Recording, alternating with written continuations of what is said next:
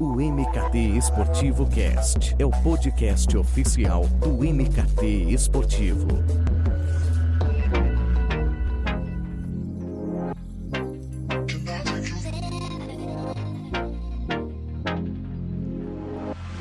Chegamos com mais uma edição do MKT Esportivo Cast, o podcast oficial do MKT Esportivo. E hoje vamos trazer para o nosso papo um tema extremamente atual, que é Match Day e tudo que envolve a operação e a gestão de um estádio de futebol. No momento que as partidas retornaram com os portões fechados, eu jogo fundamental que saibamos como tem sido o trabalho de quem está nos bastidores das arenas e também trazer um olhar mais amplo saindo deste momento e saber como um clube busca se relacionar com o seu torcedor e oferecer a ele os melhores serviços em prol de uma experiência satisfatória. Então hoje eu converso com a Marina Tranquitella, ela é gerente executiva de operações do Internacional, portanto, o Beira Rio, digamos que será um protagonista desse nosso episódio, que é um estádio lindo e que um dia eu espero conhecê-lo pessoalmente. Marina, muito bem-vinda. Obrigada, Edu, pelo convite. Estou à disposição aí para a gente bater esse papo.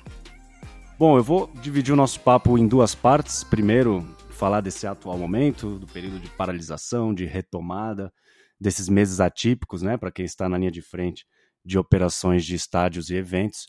E numa segunda parte, falar do trabalho feito no Beira Rio, para que os ouvintes tenham um olhar mais prático do seu dia a dia. Então, para a gente começar, queria que você fizesse uma espécie de balanço ainda, começar fazendo um balanço.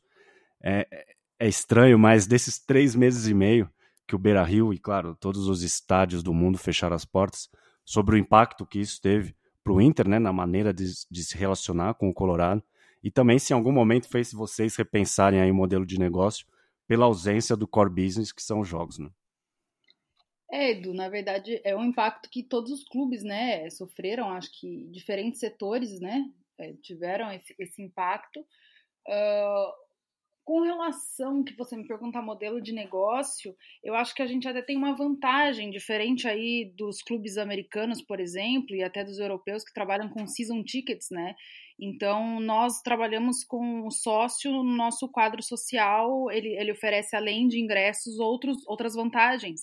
Então, a gente não ficou é, tão, tão desprovido de receitas, uh, que a gente ativou campanhas de marketing para, enfim, reter esse sócio, aqueles que podiam, por óbvio, que a gente não né, entende que a situação era crítica, e, e enfim, a inadimplência é, aumentou para todos os clubes, inevitavelmente, mas a gente tinha que frear essa, essa, essa curva, né, que natural, que é compreensível, mas é, investimos, enfim, em, em campanhas para que o sócio, até fazendo menção à, à, construção do Beira Rio, né, que foi levantado pelo próprio povo, né, tijolo a tijolo, mais uma vez a gente precisava deles ao nosso lado para que a gente não, não tivesse uma quebra muito grande. Então aí nesse, nesse aspecto eu acho que o, o esporte ele tem uma vantagem, né, como setor, que é a paixão, né? Então mexe com a paixão do, do, das pessoas e a gente acaba tendo, enfim, esse, esse apelo um pouco diferente de outros setores, né, do mercado. E pensando numa possível retomada, aos estádios, ou esse ano ou em 2021. Vocês já têm algum protocolo aí para a gente usar uma palavra do momento, para não sei, 15% de ocupação, 30%, 40%, enfim, e assim por diante? Há um planejamento para um possível retorno faseado? Olha, Edu, o que eu posso te falar é assim, a gente ainda está é, passando, é, enfim, o Inter ele está nas competições principais aí, né? Libertadores, Copa do Brasil, Brasileirão e finalizamos então o Gauchão. É, a gente ainda está se adaptando aos modelos de protocolos com portões fechados. Então, enfim, o time que eu tenho lá no Inter é uma equipe muito dedicada e a gente já tem aqui um levantamento que a gente fez da diferença de um protocolo para o outro. Então, existem diferenças de entendimento de zoneamento, é, existem o tipo de credenciamento que é feito, o tipo de teste que é exigido. Então, a Comebol exige o PCR para a área de competições ali, que é a área crítica, onde ficam os jogadores. O Brasileirão já não, não exige, né? A CBF exige só o teste rápido é, para quem trabalha. Os jogadores eles sempre são testados com PCR, mas a Comebol ela estendeu isso. Então, assim, essas diferenças ainda a gente está se adaptando a isso com portões fechados. Então, a gente ainda não tem é, nada de previsão de, de, de volta de público é, em protocolo, em documento. O que se fala muito é que sim, será uma volta gradual, sem dúvida nenhuma, mas é, esse percentual a gente tem que ter um pouco de cuidado, né? Porque 25% do Maracanã é diferente de 25% do Beira Rio, que é diferente de 25% da Vila Belmiro. Então, é, eu acho que a gente vai ter que, enfim, é, tomar um pouco de cuidado nessa volta, até porque, assim, a gente ouve, né, que está tendo uma onda de, de, de, uma segunda onda aí de vírus, né, e, e mais do que isso, operacionalmente falando, a gente pode até ter a questão de separação, né, na, enfim, na, na entrada do estádio, uh, até na, na, na, própria arquibancada ali, né, nas cadeiras, mas é, eu tenho que me preocupar também com as concessões de alimentos e bebidas, com os banheiros, então é uma operação que hoje a gente está trabalhando a menos de 10% do, do efetivo que eu tinha num jogo de média alta complexidade e eu te falo média alta complexidade pelo, pela, pelo número de efetivo, né? Mas a, a exigência desses protocolos são tão altas que a gente acaba trabalhando muito. Então, assim, realmente a gente ainda está muito envolvido num cenário de portões fechados.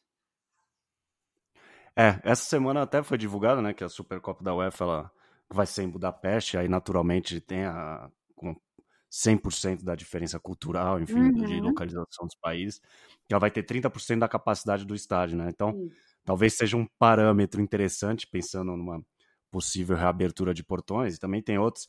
É, a própria NFL, algumas equipes já falaram que também vão trabalhar com 15%, outras que não, esquece, não vamos abrir os portões.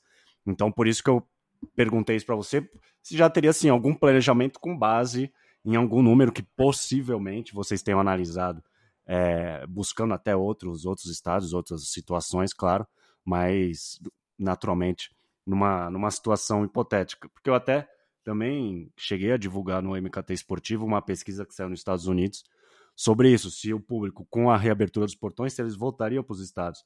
E a imensa maioria falou que não. Só quando tiver uma vacina, que aí sim eles vão ter essa segurança. Você acredita que, e aí pensando a Marina como pessoa, assim, vai existir esse receio ainda? É, na verdade, Edu, eu coloco duas, duas ponderações aí pra, na tua fala, né? Uma que você muito tá. bem levantou, que é a cultural, que é, ela é uma questão que realmente, assim, a gente acaba é, moldando, a gente moldou muito do nosso protocolo mesmo, do Inter, né? Aí eu, eu sempre falo que o nosso protocolo, a gente fez um protocolo uh, de higiene e saúde é, interno, e depois a gente voltou, né, com o campeonato estadual, e aí, é, num, num, sentido aí de gerenciamento, a gente mostrou para a federação aquilo que a gente tinha produzido, e a federação veio com as exigências dela, então top-down, bottom-up, a gente chegou num, num consenso do que seria o melhor e o plausível para operar, porque também a gente é, tem, tem limitações, né, de todos os lados, financeiras, práticas, de efetivo, que a gente não pode ter muita gente, mas também não pode ter gente de menos, e o Beira Rio traz uma dificuldade maior ainda, porque ele é aberto, né, ele não, não tem um cercamento, então é, é um pouco mais complexo do que outros estádios, que são a maioria, eu, na verdade aqui no Brasil, não, eu desconheço algum que seja totalmente aberto, pelo menos na, aí que joga a Série A, né, do, dos times, e aí eu coloco que a gente modelou muito o modelo, a questão dos protocolos da Alemanha, né, da Bundesliga, mas sem dúvida nenhuma a questão cultural ela é diretamente é uma variável que influencia diretamente na, no cumprimento do protocolo, né? E aí a gente sabe como não só nós brasileiros, mas aí eu até envolvo a América do Sul aí como como é bom, né? Como a gente não é, é culturalmente educado a obedecer regras, enfim. E aí eu me lembro porque eu morei na Alemanha quando era criança e eu tinha uh, com quatro anos de idade que limpar o meu espaço de, de, na minha, minha mesa, porque eu cuidava daquele espaço, aquilo era meu. Então, assim, as crianças já eram educadas uh, a cuidar daquilo. Então, é um mindset um pouco diferente do que a gente tem no Brasil. E eu acho que isso tem que ser olhado como uma crítica construtiva, né? É, da gente tentar mudar um pouco esse perfil, de achar que aqui nunca vai acontecer nada, é um pouco do que a gente sente. E, e a gente tem tentado com a nossa comunicação, que aí eu acho muito importante, é, mostrar que não é, não é, não é brincadeira o que está acontecendo, sabe? A gente precisa levar a sério. E aí, com relação a essa pesquisa que você citou, a gente realizou uma pesquisa aqui no faz tempo, né? Na verdade, no início da pandemia, ali em março, é, e, realmente baseando nessa pesquisa dos Estados Unidos, porque muita gente estava ouvindo as entidades falar, mas pouco se falava do que o espectador é, tinha de vontade, se ele tinha receio, então não estava se ouvindo o público-alvo, né? Que é de fato, eu posso reabrir, eu posso dizer que eu sou seguro, eu posso ter todos os protocolos, mas eu não sei se o público vai querer voltar. Então, a gente fez essa pesquisa, tivemos 3 mil respostas válidas, e, e aí a gente fez essa pergunta, né? A gente é, viu que eram heavy users, que a gente chama, uma, a maioria frequentava estádio que respondeu, então isso deu uma é, credibilidade né, para os dados, e 61% naquela época disseram que não eram a favor de, da volta imediata do futebol. E, e, realmente eles diziam que os protocolos iam influenciar bastante na volta. Então, assim, é, aí eu coloco essa questão cultural versus a questão da gente é, colocar os protocolos. Eu posso seguir e ter, enfim, modelar exemplos da Europa, dos Estados Unidos, eu posso comunicar isso muito bem no site, uh, nas redes sociais, no próprio, na própria instalação, no próprio estádio, mas eu não sei o quanto a outra parte interessada, que é o espectador, está disposto a cumprir. Então, assim, isso a gente tem visto já com fornecedores, é, enfim, com, com esse pequeno staff que está trabalhando com a gente, a gente já tem visto que é difícil. Então, é, eu coloco aí essa questão de, de, do próprio público colaborar com a volta, né, com a retomada, porque ela vai ser uma retomada gradual, complexa e, e diferente, né, do que a gente vivia. Não, e o legal é que vocês, é, por mais que, que não tenha aí é, uma, uma estimativa de quando os portões reabrem, vocês já estão conversando com, né, com a cadeia toda, com os stakeholders de vocês, justamente para sobre esse assunto, não esperando possivelmente um, um anúncio mais adiante da CBF. Então, vocês também já estão se antecipando e conversando com as pessoas que estão envolvidas. Isso que eu acho também muito, muito legal. O número de pessoas que trabalha é, do Inter é, em dia de jogo, com portões abertos, portões fechados, qual é esse número de, de profissionais? Então, Edu, isso daí, assim, ó, é, eu sempre, eu, a gente tem mapeado isso, né, ao longo, desde que eu entrei no Inter, e a gente varia, óbvio, dependendo da complexidade do jogo, da fase do campeonato, enfim, tá. né, mas a, gira em torno de 1.500 a 2.000 pessoas, e hoje, Caramba. a média que a gente tem trabalhado é 200, são, contando assim, não é nem só Inter, entendeu? Então, às vezes tem CBF no meio já, porque a gente tem que abaixar os números, então, assim, ó, na federação eu tinha uh, 100, por volta de 100 pessoas autorizadas. Uh, no brasileiro eu tenho pelo protocolo da CBF 300 e agora vem a, Libertado a Libertadores com 270. Então, assim, se você for pensar, é 10% daquilo que eu operava. É óbvio, né? Eu não tenho abertura de todo o estádio, mas assim, eu tenho, por exemplo, eu não tenho que limpar o estádio inteiro, mas eu tenho protocolos muito mais rígidos de limpeza em uma pequena área. Então eu, eu preciso sanitizar o vestiário, eu preciso fazer. É, a Comebol agora está exigindo que a gente, enfim, passe álcool no, nas casamatas, nos bancos ali dos jogadores. Então, assim, existem uma, um grau de exigência para uma área menor, mas que me onera também, tanto em efetivo quanto em, em custo, né? Então é Perfeito. complexo também. É uma complexidade diferente, né?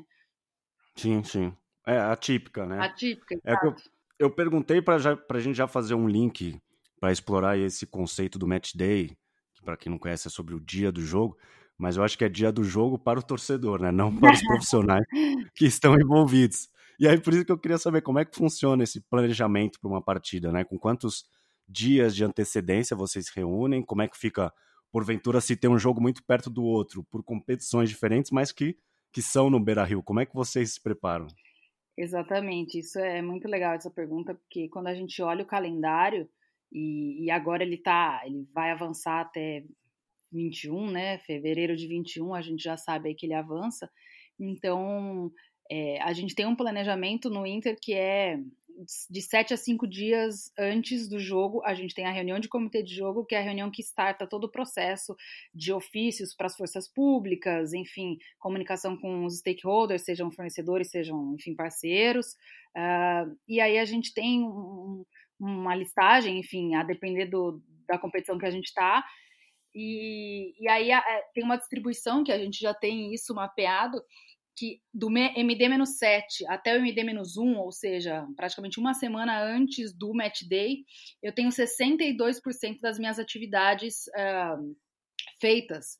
E por que, que eu não tenho mais do que isso? Que eu até brinco, né? Que no dia do jogo é o dia que a gente não tem que ter nada para trabalhar. Na verdade, a gente está ali para apagar incêndio, entendeu? Para resolver questões pontuais e que vão surgir da demanda quando chega a federação, quando chega a CBF, ou quando chega algum pedido extra aquilo que a gente já tinha mapeado, entendeu? Um minuto de silêncio por alguma necessidade, enfim, né? Porque alguém morreu, enfim. Então, é, são coisas de última hora. Mas mesmo assim, o que, que acontece? Eu ainda tenho 27% das atividades no Match Day isso está falando de uma operação normal, não, não hoje em dias de, de, pandemia, eu até posso depois levantar esses números e passar, mas é, pensando num, num jogo com, com público. 27% é porque eu ainda tenho os briefings operacionais que acontecem no dia, porque as pessoas são convocadas no dia, então eu tenho briefing de bombeiro, briefing da segurança, é, briefing da limpeza, é, de tudo que vai acontecer no estádio e a própria vistoria, né? Então a, a, gente faz uma vistoria extensa aí, o pessoal anda bastante no estádio, uh, vistoriando se as saídas estão liberadas, se os extintores estão posicionados da maneira correta, se a sinalização não caiu nenhuma porventura. Então a gente faz todo esse check. Então por isso que eu não consigo diminuir muito. E aí, obviamente, no match day mais um, que é um dia depois, Aí eu tenho 10% que é, é, basicamente relatórios que a gente envia, enfim, a finalização do borderô, uh, algum dado que venha a ser solicitado a posteriori, né? Enfim, alguma questão de Tribunal de Justiça desportiva, alguma coisinha residual e o relatório de todas as áreas. Então, assim, é, esse cenário ele, ele se repete. É, eu tenho hoje mapeado das, das questões que eu tenho que planejar do Inter, são 250 atividades é, distribuída entre todas as áreas que operam, e, e aí eu somo a isso, se for um Grenal, eu tenho mais 50 se for dentro de casa, 33 se for fora, mas a Libertadores veio agora, enfim, com um protocolo bem rígido, é, mas ela já tinha, o ano passado, se eu não me engano, eram 473 requerimentos, então, assim, é, somado aos 250 que eu já tenho que fazer, que independente de qualquer protocolo, independente de qualquer competição, eu já tenho que fazer para entregar um jogo, que é, por exemplo, é, geradores, enfim, checar iluminação, isso aí não está em nenhum protocolo, isso aí é protocolar nosso, né? Como é que a gente fala? É default, né? Enfim, não, não tem que é, não tem nenhuma exigência fora que, que nos faça, é a nossa própria. E aí a gente tem a questão das áreas né, envolvidas, que é segurança, segurança do trabalho, limpeza, bilheteria, transporte, a central de atendimento ao sócio, a própria área de operações, essas todas que eu falei ficam comigo, e aí depois a gente tem outras áreas operacionais que não estão diretamente ligadas à minha, à minha gestão, mas que no dia de jogo, sim, né, eles ficam envolvidos ali também na operação, que é o próprio futebol, que é a área fim, a TI, a mídia, marketing, patrimônio, enfim. E a gente tem as áreas de suporte, né, como ouvidoria, ou, o próprio, a própria, o próprio jurídico, né, no juizado torcedor, enfim. Então tem muitas áreas dessas que hoje elas não estão atuando. Então isso é, facilita a gente a cumprir alguns protocolos. Então a bilheteria hoje eu não tenho nada, não tenho venda de ingresso, é, o jurídico, por exemplo, muitas vezes a gente não está abrindo o juizado torcedor em loco dentro do estádio, está se fazendo na delegacia fora, então isso ajuda a cumprir esses novos protocolos pelo quantitativo de pessoas que eu posso ter no estádio. Mas é, a gente é, mapeia, enfim, quase tudo que a gente faz e, e a gente até está aí para lançar o manual de operações e manutenção do Beira Rio, onde a gente vai explicar um pouquinho do, do que é né, a operação, enfim, não vai ser um produto comercializado, vai ser um produto interno nosso, mas que eu acho que vai agregar muito à área, enfim, a gente não vai ter problema nenhum em compartilhar esse material para quem é da área, porque eu acho que só assim a gente avança na, na gestão do esporte e avança numa gestão menos uh, amadora, né, que a gente tanto fala. Caramba, mas é muita coisa envolvida, né? Porque você pensa pelo lado do torcedor, o trabalho dele é ir assistir o jogo, no intervalo, enfim, é, come alguma coisa, vai ao banheiro, depois vai embora. E essa grandiosidade que, que você passou de coisas que, inclusive, está embaixo do seu guarda-chuva, é fantástico. Eu, eu vou pegar a parte de segurança que você falou, uhum. só para que você tente nos passar como é que é uma atmosfera do Grenal nesse sentido. Ah, pois é, segurança é, é um, um, dos carros-chefes, né? E até eu, eu, brinco muito, sabe, Edu? Porque a, a gente está falando muito em protocolos de segurança porque a gente faz uma tradução um pouco equivocada, né, do inglês. Na verdade, o que a gente está uhum. vivendo agora é uma questão de protocolos de safety, né? Que na verdade é de segurança do trabalho, não da própria segurança. Obviamente que impacta, por exemplo, eu brinco, né? Como é que a gente vai revistar as pessoas com, com a pandemia, se voltarem aos público, público, né? Então tem vários pontos assim que ainda não estão muito claros para a gente. Ah, vai comprar raquete, mas aí será que a raquete é suficiente a distância e o não sei, entendeu? A gente teria que pensar aí, ah, vamos aferir a temperatura do torcedor. Tá, a gente desce ali do metrô no Maracanã, vai andando a rampa, em novembro eu quero ver alguém chegar. Então vai ter que ter área de resfriamento de torcedor, entendeu? Então tem vários pontos que a gente não sabe ainda como vai fazer.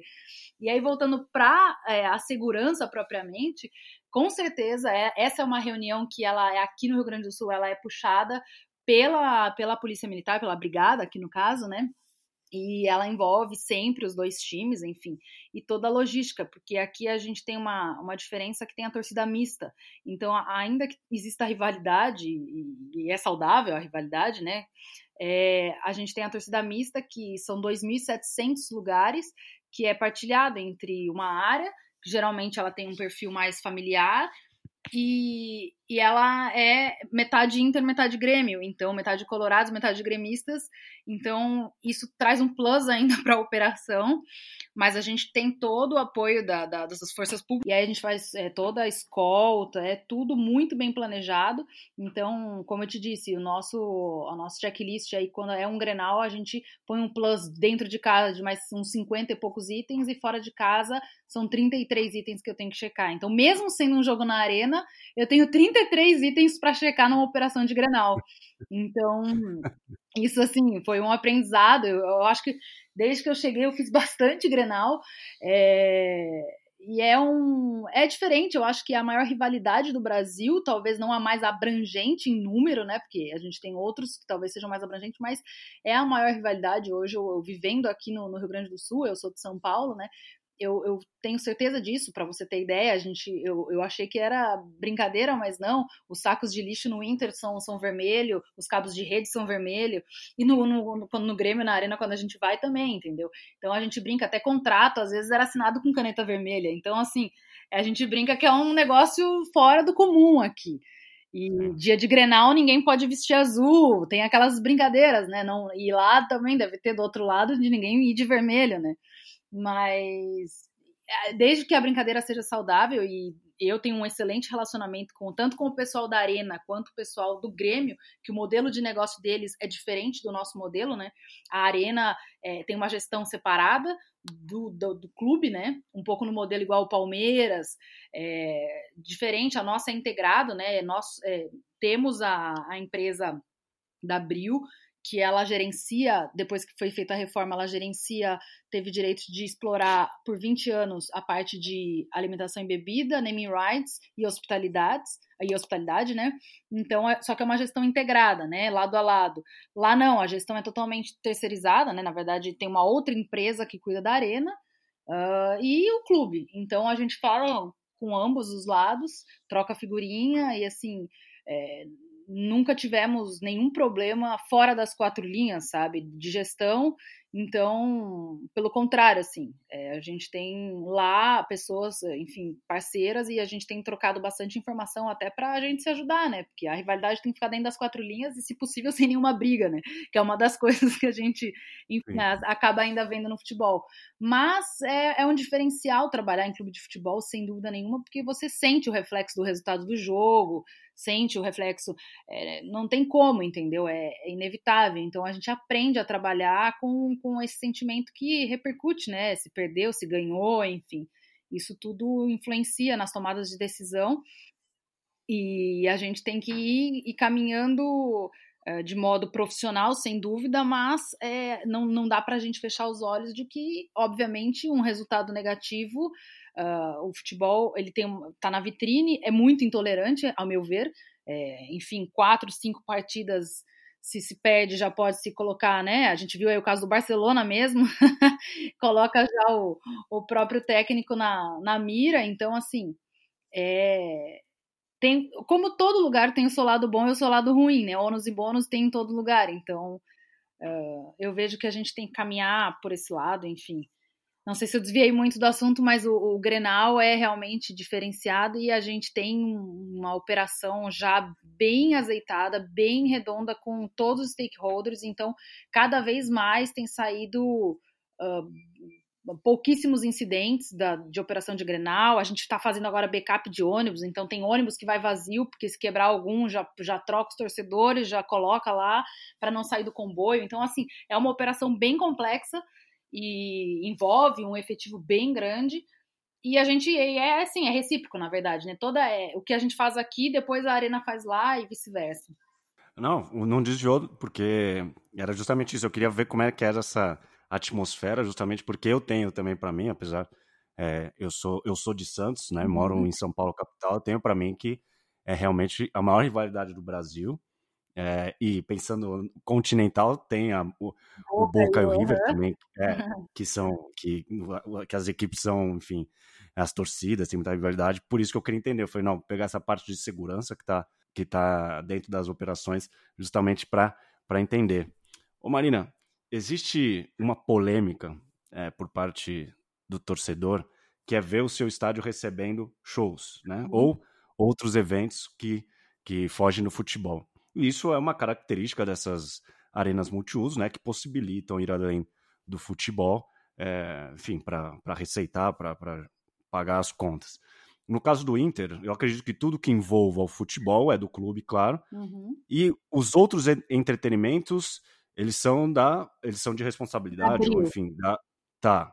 Como é que é a relação do Inter, né, do Beira Rio, com a empresa em caso de eventos é, que não envolvem futebol? Vocês já têm um calendário de datas livres, porque, claro que o Inter tem prioridade em tudo, isso é óbvio, mas, por exemplo, o Palmeiras, né, recentemente levou um clássico contra o Santos para o Morumbi, porque teve o evento da Champions League no Allianz Parque, e isso uhum deixou o torcedor muito bravo. O Allianz Parque até ficou no trending topics do Twitter, que teve uma repercussão muito grande nas redes sociais. Queria saber como é que é esse, essa conversa, esse alinhamento entre vocês. Legal. Só complementando a questão do Grenal, antes de eu responder, que aqui eu me lembrei que Grenal é um dos jogos que eu mais ando, independente se é Beira Rio ou se é Arena. E aí eu tenho uma média, e eu não sou. Eu, na, em operações, sim, sou das que mais andam, mas obviamente com o pessoal de patrimônio e de segurança do trabalho que fazem as vistorias antes andam mais. Mas eu tenho, eu ando uma média de 12 quilômetros por jogo. Nossa. É, é, e aí eu até, enfim, printei umas telas para até colocar em algumas apresentações, porque é incrível, assim, parece, tem hora que você parece que você, o mapa de calor, você parece um louco, sabe, que você anda no túnel 20 vezes. em todas as partes. É, e assim, é, e batimento cardíaco, e sobe porque é correria, então eu tenho, o último Grenal foi a 143 meu batimento, alguma coisa aconteceu que eu tive que correr, enfim, para resolver, e, e é isso, operação na, no dia é resolver, enfim, conflitos que aparecem no momento, mas esse é um dado curioso, mas assim, o pessoal que faz a vistoria anda 20 quilômetros às vezes. Nossa então, assim, é, é por isso que a gente fica cansado mesmo de operação. Sim, imagino, ah, imagino. Respondendo a sua pergunta, é, realmente é diferente o modelo de negócio. Eu conheço o pessoal do Palmeiras, a gente troca bastante é, também, enfim, a gente tem um grupo de WhatsApp com o pessoal da, da Série A, né? E a gente troca bastante hum, conhecimento e essa questão da arena multiuso ela é sempre polêmica, né? Pela questão do gramado e tudo. O Beira-Rio tem uma questão que o nosso gramado ele é natural, ele não é sintético e é, além de ser natural, é um dos mais cuidados, eu acho. Até a gente tem a Maristela aí com a gente, que é famosa, né, no, no mercado, uh, e ela é a nossa consultora. E obviamente a gente tem prioridade no, no profissional masculino, e tem sim um calendário onde abril passa para a presidência e a presidência nos repassa sobre os potenciais eh, shows que, enfim, podem acontecer, podem se firmar.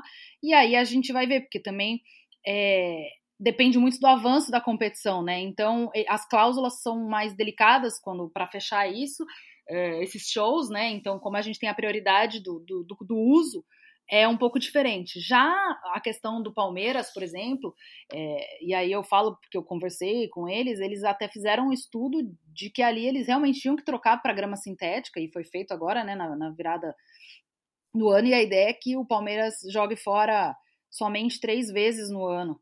Então, justamente para dar conta, para eles conseguirem receber aí 30 shows ano, é o que eles tinham de ideia de, de receber. Então, o Allianz Parque é um dos primeiros a serem procurados, uh, sem dúvida nenhuma, no Brasil, quando chega algum show de turnê. E o Beira Rio é procurado também, mas a gente tem essa questão da grama ser natural, enfim. E a gente faz operacionalmente, para você entender, o que eu faço é, na verdade, um, um, uma expressão que eu explico depois, que é um handover e um handback, né? Eu faço um checklist de entrega do estádio, que é o handover, e eu recebo esse estádio depois de abril num handback. Então, é simplesmente, não é tão simplesmente, porque depois tem ajustes, né? De, enfim, qualquer eventual dano e tudo, a gente tem esse controle o que às vezes é ruim é que às vezes o, o, é entregue numa condição e a gente tem um jogo logo em seguida, e aí o futebol quer o gramado pronto, e às vezes não, não tem muito como. E aí, enfim, é, é lógico, é delicado, mas é, no ano passado a gente teve mais para o final da temporada os shows, e esse ano, com a questão da pandemia, realmente assim, eu não, não vejo a gente voltar com público em eventos até assim, no futebol, até por uma variável a mais, que é dar alguma vantagem competitiva uh, no final de um, de um, sei lá, de um brasileirão, né, num jogo que a ida foi sem público e a volta vai ser com público. Então, assim, eu acho que as, eu acho que as competições devem ir agora até o final de março sem público, ainda que tenha uma permissão da OMS. Mas óbvio que se envolve dinheiro, bilheteria, a gente tudo pode mudar no meio do caminho, né? Então, com relação a shows, eu também não vejo essa perspectiva tão cedo. É, pela aglomeração de pessoas, né? Enfim, a, não ser no modelo um pouco do que a Allianz fez agora, né? Com na final da Champions, enfim. E aí colocar carro, enfim, tem toda a questão do peso, né? Do que, que você vai colocar ali em cima na grama natural, enfim. É, tem vários aspectos técnicos é, que aqui eu nem consigo me aprofundar muito, porque não é a área né, de infraestrutura propriamente dito que, que eu consigo, mas eu tenho um, um pouco da, dessa noção do impacto que tem isso depois para um futebol, enfim. Então eu sei que o, o Allianz fez um estudo aprofundado, comprou, se não me engano, uma grama que é holandesa, que tem uma resistência diferente, enfim é, investiram nisso, entendeu? Então tem um break-even lá que eles calcularam, enfim, tem, tem todo um estudo por trás, não é tão simples assim. E aí a gente tem, até eu estava discutindo com um amigo que é mais é, técnico aí na área do futebol, né? E hoje em dia as gramas sintéticas elas têm um índice de lesão muito menor, mas se a gente pegar no passado, é, pensando que o, mote do estádio é o futebol, a gente não tinha gramas sintéticas tão boas, né? Então a gente tinha travava muito mais o jogador, então não é. E até hoje, se você for falar com os jogadores, eles ainda falam que o, o, a, o natural é melhor, entendeu? Mas é, tem essa questão também. Então, qual é o teu core, né? O teu core é o futebol, então tá, mas também você precisa rentabilizar aquilo quando não tem jogos.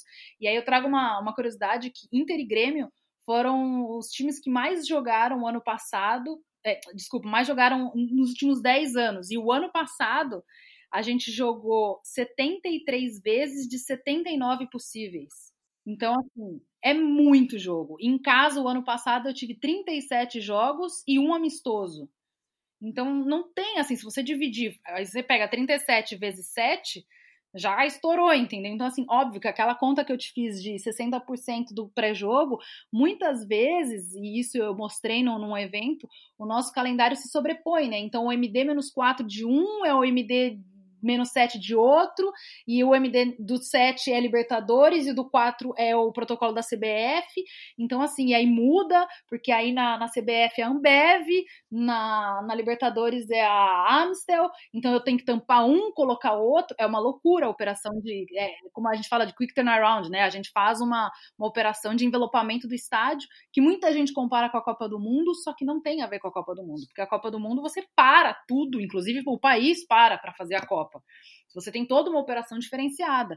Quando a gente fala de Libertadores, a gente tem, na verdade, uma intersecção, né? Principalmente com o brasileiro, porque os estaduais já acabaram. Então, e aí Copa do Brasil, a depender de cada clube, né? Mas é uma loucura. E aí Libertadores e Sul-Americana, porque a regra é a mesma, né? De patrocínio e tudo. Então, um, um exemplo agora que a gente é, passou recentemente, agora que eu estava na reunião da Comebol, a gente não sabe, a gente tem as lonas hoje estendidas né, no, no Beira Rio com a torcida, que a gente investiu, enfim, para o brasileiro, mas aquela área, pelo regulamento da Comebol, é de direito de exploração da Comebol. Então pode ser que um, um sponsor deles vá querer utilizar aquela área. Então não, a gente ainda não conseguiu é, pensar em como a gente vai operar isso, se ele vai por, por cima da nossa lona, se a gente vai ter que tirar, e esse tira e põe, às vezes estraga o, né, a lona, rasga, enfim.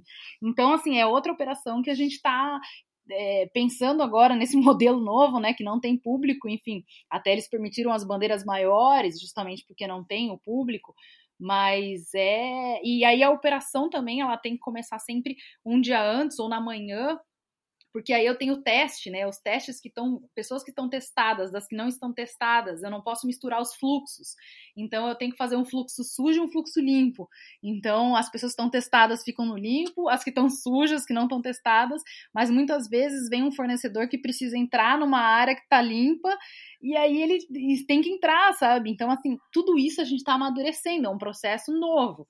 Então, ah, eu tenho que cabear no dia as televisões, ah, e os caras estão cabeando não estão com teste, entendeu? Ou porque a CBF não exigiu, ou porque a Comebol não exigiu, enfim, e a, o clube não tem, não tem pulmão para fazer teste para todo mundo, então, assim, é, é complexo, é, a gente tenta evitar ao máximo esse cruzamento mesmo no pré-jogo, mas ele, operação é aquilo, a gente sabe que tem hora que não dá para evitar, você vai mitigar qualquer risco possível, mas eliminar, eliminar a gente não consegue, né? A gente transfere Uh, enfim, a gente tenta fazer as sanitizações sempre em horários é, estratégicos, de que momento que realmente a gente está já, como a gente fala, sob lockdown, assim, fechado, onde já não tem muita entrada de fornecedor, justamente para manter aquelas áreas o mais higienizada possível, o mais próximo da chegada do, dos jogadores, né? Mas é, é uma complexidade, como eu estava dizendo, diferente. Diferente de você ter, como eu tive na final da Copa do Brasil, 50 mil dentro do estádio e 20 mil no pátio. Então eu tinha um Maracanã para gerenciar. então é um pouco diferente. A gente tem, e no Beira Rio a gente conta na área de segurança, né, com um centro de, de comando e controle muito eh, bem, assim, que foi um legado até do, da Copa. A gente tem 290 câmeras, então a gente pega, assim, to, todos, a gente praticamente não tem ponto cego. Então, isso é um diferencial, a gente consegue é, achar qualquer demanda ali que nos solicitam, enfim, ou juizado, ou a própria brigada, enfim, a gente consegue até aos, no arredor, enfim, chegar com a câmera, e inclusive de noite. Então, assim, uma coisa que, por exemplo, a gente mitigou ano passado, uh, na, a gente não pode né, fazer manifestação política. E no jogo do Palestino entrou uma bandeira de Israel. Uh, enfim, era uma bandeira, era um tecido, passou né, na, na no filtro ali do. Quando eles fazem a, o, cheque na, na, no portão. E aí a gente pegou no colo, aproximou a câmera, viu que era de Israel e falou: bom, esse cara vai ter a intenção de em algum momento abrir essa bandeira. A gente foi lá, retirou e devolveu pro cara no final. Então, assim, para você ter ideia do nível de, de coisas que a gente cuida, né? Os, os detalhes, né? Os detalhes, exatamente. Perguntei desse alinhamento entre vocês, entre, entre o clube e a Abril, é, pensando justamente nisso. Se ele chega e fala assim, Marina, o Rolling Stones vai vir para o Brasil, vai passar em Porto Alegre e, putz, o Inter tá indo super bem no campeonato, enfim, você vai falar, lógico, o problema é do Rolling Stones porque a prioridade é do Inter de, de jogo. Por isso que eu quis saber como é que era esse alinhamento entre vocês, porque como você falou, né, às vezes você conta com uma data que é ali é o limite, depois é, não sei, oitavas, quartas, aí você acaba não sabendo se, se o clube porventura vai avançar. Então, que, por isso que era essa agenda que eu queria entender, porque, enfim, né, a partir do momento que o clube teve o auxílio, né, na sua reforma, enfim, que tem uma outra empresa que vai explorar, naturalmente acabam pensando por, por dois, né, por duas partes. Exato, na verdade, os contratos, eles têm essa cláusula já, entendeu? Então, já é previsto que se o futebol tiver, enfim, jogo, a prioridade é do futebol. Mas, enfim, é óbvio, isso dificulta muito, né? A gente entende o lado da Abril, que dificulta muito as negociações e muitas vezes é, o show não vem por conta disso, né? De uma incerteza.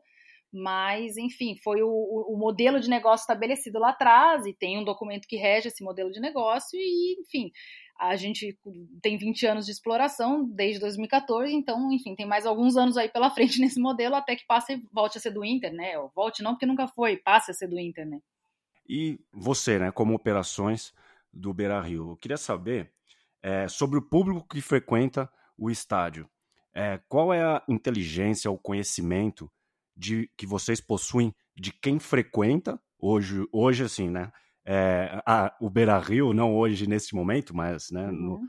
pra, olhando para trás, e, e se sim, de que maneira que esses dados, essas informações acabam sendo absorvidas por outros departamentos, como por exemplo o marketing. Na verdade, a gente tem toda a base de sócios, né? Ela é integrada. A gente hoje tem uma ocupação, uh, quer dizer, hoje não, né? Hoje a gente não tem ocupação de ninguém, mas no passado a gente tinha uma ocupação aí de é, 80, 90% basicamente de nós com sócios, né? Então a gente abria pouquíssimo para venda fora, era basicamente tudo sócio que já tinha ou, ou porque ele pagava, enfim, uma modalidade que era garantida, ou porque ele pagava uma outra modalidade que era um percentual, mas ele tinha preferência de compra. É, ela é aberta, enfim, o jogo era aberto em sequência de, de, acordo com a categoria. Então, praticamente quando chegava na hora da bilheteria propriamente dita e para um torcedor comum, quase que já não tinha mais ingresso. Então a gente, a gente tem mapeado o Beira Rio inteiro, ele está preparado para receber a, a, questão da digital, né? Até foi um, uma solicitação aí do Ministério Público para a gente, pouquinho antes da pandemia, até final do ano passado para esse. Hoje a gente tem todas as organizadas, biometrizadas, então é, eles passam com a biometria, e a ideia era estender isso um pouco no modelo do Atlético Paranaense, que faz né, a, a leitura de todos os torcedores. Então, mas aí com a pandemia enfim, é, isso foi postergado porque a própria, o próprio uso né, da digital, todo mundo pondo ali, não seria é, benéfico até para o próprio clube, o ponto, enfim, é uma questão, enfim, tem um álcool em gel ali do lado para a pessoa higienizar a mão antes e depois, né, de quem, enfim, bate o ponto, porque é, traz um risco maior e numa operação onde você tem uma volta de 50 mil pessoas, se todo mundo colocar o dedo ali, enfim, na, o risco de contaminação ia ser uma operação assim, passar álcool naquilo não sei se seria tão eficaz. É, então a gente tem sim o traqueamento de quem veio uh, com essa base de sócios e, e, isso fica registrado hoje, né, no nosso parceiro e a gente tem aí gráficos do que a gente quiser gerar, entendeu? Então, eu consigo o perfil de quem está entrando, enfim, eu consigo traquear realmente o torcedor e até entender, né, enfim, quem é que vem só em finais, quem é que vem assiduamente para a gente, enfim, talvez favorecer esse ou favorecer aquele outro, uma campanha. É, são todos, é um trabalho realmente de inteligência, como você muito bem falou, e a gente cruza esses dados, enfim, para ter um melhor retorno, né, da própria campanha. Eu costumo dizer, não sei se você concorda, que o, que o torcedor ele é o público mais exigente que existe na nossa sociedade, porque ele é chato, ele é implicante, ele é passional, né? Ele é 100% emoção, zero razão. E aí eu, o que eu quero saber de você é se hoje esse público que frequenta, vamos colocar entre aspas, né, essas novas arenas que buscam me os melhores serviços, aplicar tecnologia de atendimento, como você citou agora, é, segurança, né? áreas de hospitalidade mais confortáveis, uma vez que o, que o estádio ele é um ativo de relacionamento fundamental com, com patrocinadores e stakeholders também. Uhum. Você acredita que o perfil do torcedor ele tem mudado ao longo dos, dos últimos anos? Eu acredito que sim, é, tem mudado, até porque a gente começa a ter outras, é, outras formas de consumir, né? Então a gente está vivenciando isso agora, né? Enfim, o consumo virtual. E aí eu, eu brinco muito assim que é, o, torcedor para ir ao estádio, e eu acredito que o estádio é um lugar de família e tem que continuar sendo, a gente tem que lutar para que a operação seja é, feita para este contexto. É, a principal, acho que o primeiro ponto que qualquer um analisa é a segurança, né, de você ir. Então, e segurança é uma percepção, eu sempre falo isso.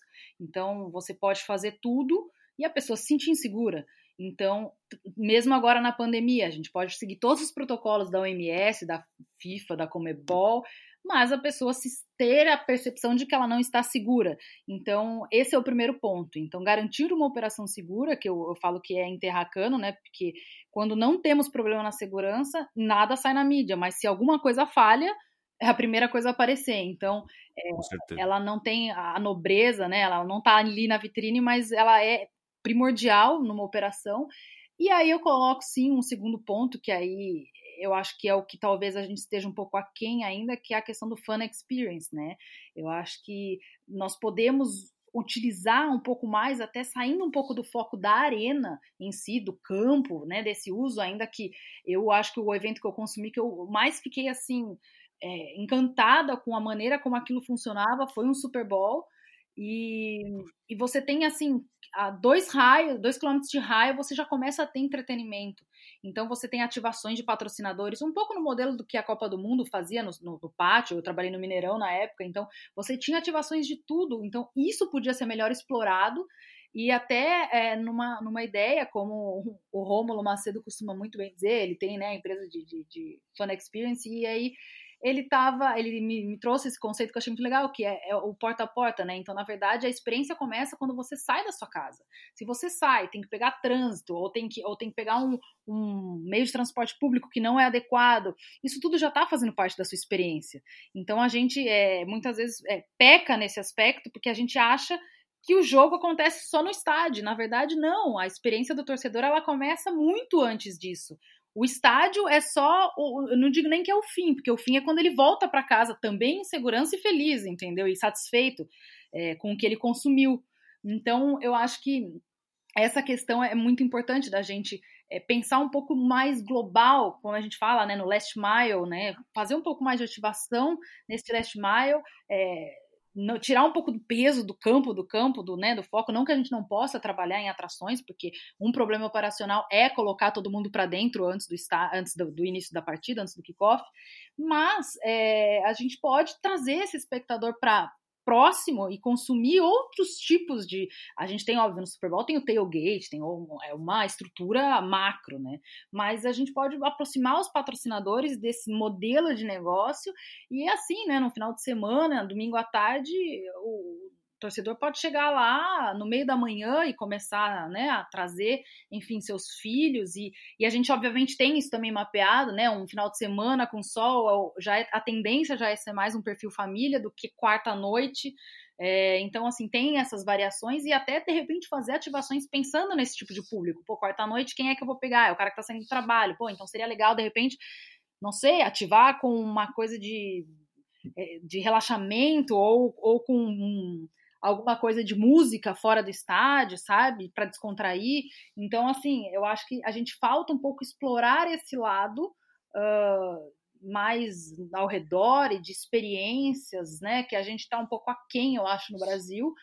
E, e, garantir, obviamente, aquilo que, que, Garantir é uma palavra que eu não gosto de usar muito em operações, né? Porque a gente fala, eu não garanto nada. Então, a gente faz a operação para tentar fazer a melhor operação possível.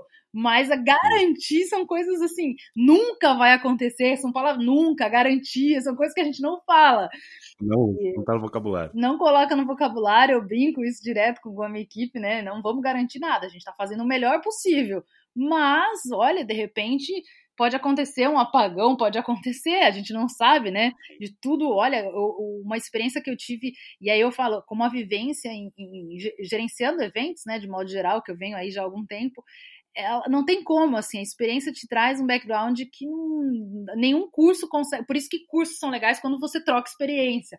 É, são os que mais atraem pessoas, né? Então, é, eu tive na, no jogo do Tolima, da Libertadores, antes da pandemia, a morte de um cavalo uh, da brigada no caminho da delegação. E eu nunca imaginei que o cavalo iria infartar. Porque, para mim, os cavalos da brigada são super treinados. Sim. E aí o cavalo infartou, a gente não sabia como, como tirar o cavalo ali do caminho, que a gente. Não, na verdade, a gente teve um, um, tempo assim de uns 3 a 5 minutos que a gente não sabia se o cavalo tinha morrido ou não. E a gente não sabia se mexia, não tinha veterinário, né? A gente tem até é, empresas com controle de pragas e tudo no dia do jogo a, a, título de exemplo, que aconteceu no jogo do Bahia, né, com enxame de abelhas, aí que ficou bem é, o, marcante. marcante e, mas a gente não tinha veterinário, a própria brigada tem, mas não estava no, no, estádio, E aí, enfim, a gente constatou-se a morte do cavalo, né? E, e, e, foi assim, uma comoção geral no centro de comando, em controle, todo mundo em silêncio. E aí você tem que ser fria e falar, gente, a delegação tá há cinco minutos, eu tenho que tirar o cavalo, porque se a delegação atrasar, eu sou multada pela Comebol, como o problema foi meu, não foi da delegação, a delegação tava ali no horário. Então, assim, a gente retirou o cavalo dois minutos antes da delega delegação, tava na câmera já, e a gente tava retirando o cavalo. Então, assim, situações que dificilmente, teoricamente, você podia, poderia mapear isso, sabe, antes de vivenciar. Então, essas histórias é, vão, vão dando é, peso pra gente na hora da, da gente montar uma operação. Você fala, olha, um dia eu fiz uma operação que morreu um cavalo no meio do caminho, entendeu? Então, isso é, ajuda a gente a, a, olhar a operação assim, tudo pode acontecer, inclusive nada. E se for nada, tudo bem, vai rodar agora. Bom, né? É, exatamente. Então, isso eu acho que a gente, é, é como eu te disse, explorar melhorar o que a gente tem para entregar, que é o, o nice, o must to have, né? E melhorar o nice to have, que é, é um, uma praça aí que a gente tem para explorar, eu acho que muito, muito ainda. Não, eu gostei muito que você falou que realmente essa experiência, esse match day do torcedor, ele não começa depois que ele é revistado e entra, né? Exato. né? Começa de, Começa quando, talvez quando ele acorda e já está programando para o jogo, né? Quando ele sai da casa dele. Isso foi, foi fantástico. Marina, para fechar esse nosso papo, eu quero te dar um cenário e depois ouvir a sua opinião. Uhum. Como eu estou aí nas redes sociais e acabo impactando um público amplo, com uma forte preferência pelo futebol, eu noto que existe uma barreira sobre o falar que o futebol hoje é também um negócio, não é somente negócio, ele é também um negócio e que o torcedor ele virou um cliente, um consumidor. É, e nesse ponto, a imensa maioria diz: eu não sou cliente, eu sou torcedor, vou ao estádio para torcer, por amor, é, aqui é futebol raiz, hum. ódio ao Nutella, enfim. Mas no primeiro atendimento ruim, num restaurante do, do estádio, se o banheiro tá sujo, se ele chega e a cadeira dele tá quebrada, se ele apanha do policial lá fora ou mesmo dentro, ele é o primeiro a reclamar com o clube. Ou seja, ele vira um consumidor, um cliente, reclamando de um serviço que foi prestado. Então, assim, dito, dito isso, dando esse contexto para você, eu quero saber se, na sua opinião, torcedor é cliente. E se você disser assim que não, Eduardo, é, existe realmente uma distinção entre torcedor e cliente. Eu quero saber como é que isso é trabalhado dentro de um estádio. Olha, Edu, eu te digo que eu vejo sim como um cliente. É, Obviamente que eu não estou totalmente inserida no contexto ali do marketing, né? Do, claro. Mas é, eu entendo, é, na verdade, ele, ele né, é, até a gente fala, né? A gente tem diferentes clientes para atender. Então, o torcedor é um cliente, óbvio, é, em número muito grande, mas eu tenho o cliente chamado mídia, eu tenho o cliente chamado é, entidade esportiva, que é a federação, a CBF. Então, eu tenho diferentes clientes para entender. E, que aí eu posso, enfim, chamar de stakeholders, partes interessadas, enfim, mas no, no, próprio, no próprio, durante os jogos, o nome era cliente, então eu não, não vejo, assim, uma distinção. O que eu acho que talvez, é, aí sim a gente pode, talvez, amadurecer, é a questão de quem está do lado de fora das quatro linhas, dentro dos clubes, e aí é uma frase que eu sempre gosto de usar, que obviamente a gente tem pessoas que são coloradas e que estão trabalhando no Inter e não vejo isso como ruim, pelo contrário, eu acho que é ok, desde que isso uh, não atropele o profissional. Então eu falo sempre que quando a gente trabalha com esporte, aí não é só dentro de clube de futebol, ou dentro, eu acho que com as modalidades que a gente trabalha, a gente tem alguma afinição, né? E, e aí eu, eu vejo que a gente tem que trabalhar sempre com amor e não por amor porque por amor a gente se desvaloriza, enfim, depois eu vejo muitos profissionais da educação física, né, quebrando cabeça, dizendo que são mal, que não são bem remunerados, enfim. E aí eu falo, olha, e eu sinceramente sempre tive aquilo que eu achava justo, é, briguei para mostrar quando eu achava que tinha que ser mais ou menos, enfim, né, diante dos cenários que eu tinha de, de, de equipe, e, e eu acho que você trabalhar com amor é muito importante. Agora, não por amor. Por amor, aí você vira aficionado, você vira o torcedor. E aí a paixão é cega. E aí você começa a fazer coisas que talvez não sejam tão profissionais. Então eu coloco sempre essa separação, até para minha equipe, eu sempre falo muito isso da gente, olha, é, a gente tem que entender que existe um regulamento, que existe uh, algumas coisas que têm que ser cumpridas e a gente nem sempre faz tudo que a gente gosta ou que a gente quer. Às vezes a gente tem que fazer, cumprir com aquilo, uh, enfim, que é nos posto, né? Porque mais uma vez, falando aí voltando para o cenário do futebol, é, o produto da competição ela é da entidade. Por óbvio que ela não existe sem os clubes, né? Ou, ou sem a, enfim, as seleções, no caso da, do, de uma Copa do Mundo. Mas é, eles é uma, uma, é uma questão de entender o papel de cada um e respeitar. E aí, obviamente, que o torcedor tem o seu papel muito importante, mas ele não deixa de ser cliente porque ele consome o clube e tem as suas exigências, enfim, e tem a ouvidoria, que eu tenho reclamação de, de todos os aspectos possíveis, e a maioria recai sobre mim, porque a maioria é de dia de jogo, e a maioria vai envolver alguma questão ou de segurança, ou da central de atendimento ao sócio, ou, Sim. enfim, então assim, eu, a minha equipe acaba respondendo na maioria, né, da, da, das questões de ouvidoria, e a gente, obviamente, traqueia, porque eu falo, é, a gente pode até errar, é, porque, enfim, quem, quem faz erra. Um momento, algum momento a gente vai errar. E isso é, é o que eu falo, eu preciso, o mais breve possível, é, corrigir esse erro. Mas é, a gente não pode ficar cometendo o mesmo erro sempre. Então, assim, é, o que me tira do sério é alguma, alguma coisa que eu vejo que já deu errado numa operação e ela se repete em outra. Isso eu, eu não admito. Então, é, o que eu tento sempre é que a gente, enfim, minimize os, os erros e se for errar, que seja alguma coisa que a gente não pensou é, que pudesse acontecer, entendeu? Como essa morte do cavalo, nunca imaginar isso, ninguém ali com qualquer experiência de, de evento. Agora, lógico, aí o que, que eu fiz? Eu peguei, fiz um artigo, publiquei ele no LinkedIn, partilhei nos grupos, porque o meu conhecimento pode um dia alguém usar é, isso como experiência, por isso que eu acho muito legal a troca, entendeu? Porque o que um viveu é, pode, pode ajudar o outro na outra operação. Então, isso é muito, muito bacana.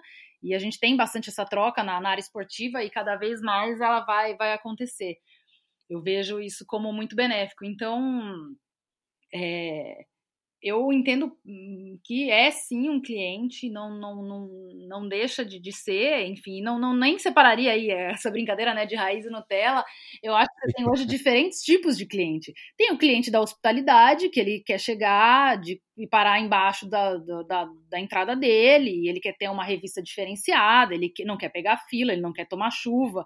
E tem o o torcedor que só vai na onde não tem cadeira, porque, enfim, eles querem aquele ambiente. E aí eu nem faço uma separação, tá, Edu, de distinção de financeira do valor do ingresso. Por óbvio sim, sim. que ela existe, mas nem sempre ela, ela é pautada por este aspecto, porque tem muita gente que, que, que, teria possibilidade de consumir uma hospitalidade ou de comprar um camarote e simplesmente a pessoa não gosta. Até da cadeira alocada ela não gosta. Ela quer ir onde não tem o assento, porque ela gosta daquele clima, porque ela gosta desse tipo de jogo. Então, são formas de consumo diferentes. E aí a gente tem que entender essas variáveis para fazer a melhor entrega para este tipo de cliente que é a maioria.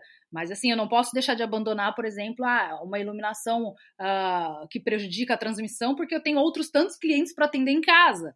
E aí, senão, isso ele também vai impactar. Então, é um, uma visão holística que a gente tem que ter da operação, né?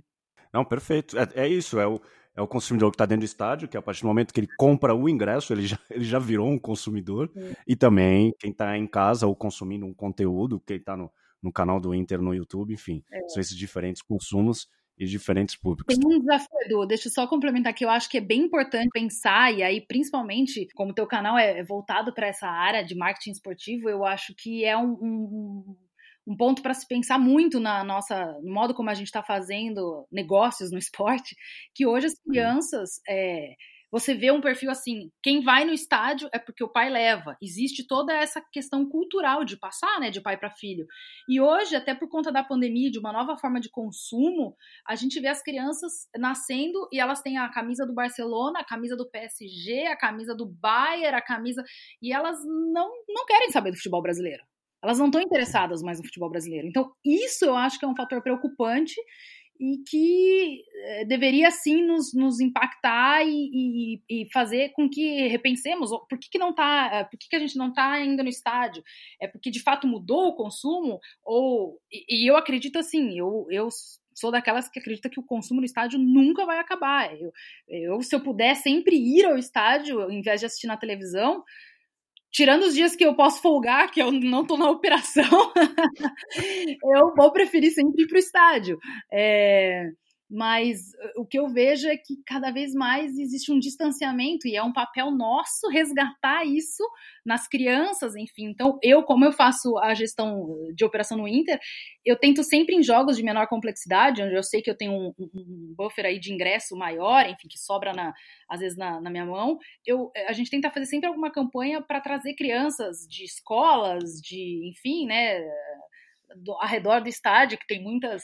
Eh, às vezes instituições carentes, enfim, porque a vivência que a criança passa no estádio e muitas vezes ela não tem oportunidade de ir por N fatores, é, vai ficar marcada na cabeça daquela criança. E talvez aquilo gere um, um, alguma sementinha ali que ela começa a consumir ou vai falar daquilo de uma forma diferente ou vai olhar o futebol da televisão de forma diferente é, então, eu acho que a gente precisa voltar e resgatar um pouco isso que se perdeu, né, com os videogames e FIFA e, e a, agora com a própria pandemia, que eu acho que é um novo consumo. Então, da mesma forma que o livro nunca morreu, apesar de toda a tecnologia que hoje a gente tem para ler, e a gente lê hoje o que a gente quiser, a gente baixa, enfim, compra e já está online.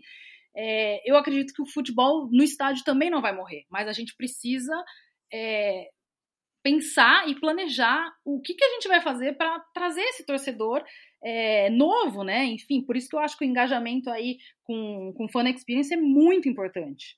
Então, fica aí o meu apelo e o meu pedido para quem é mais profundamente estuda essa área de marketing, que eu acho que isso é um caminho que a gente tem que olhar.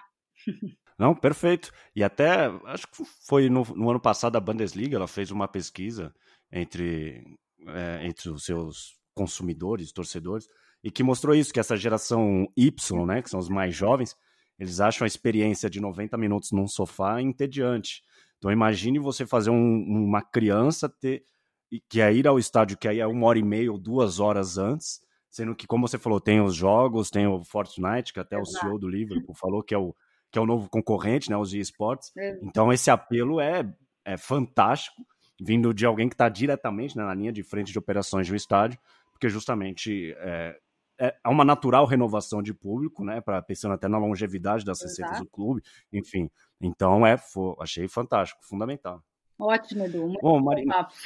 Ah, eu, é isso que eu ia falar, eu amei nosso papo, é, foi enriquecedor. Eu tenho certeza que você conseguiu levar o ouvinte ao ouvinte para dentro de um estádio, né, para um dia de jogo, deu norte é, fantástico como tem sido trabalhar nessa escassez né, de falta de público, de serviços que estão paralisados e que alternativas é, você e sua equipe, vocês têm buscado para contornar essa falta de proximidade física né, com o Colorado. Mas fica a nossa esperança que tudo volte ao normal o mais rápido possível. Então, obrigado pela sua participação e o espaço é seu para um último recado. Obrigada, Edu, para a gente ter dividido. Eu acho que dividir conhecimento é sempre importante.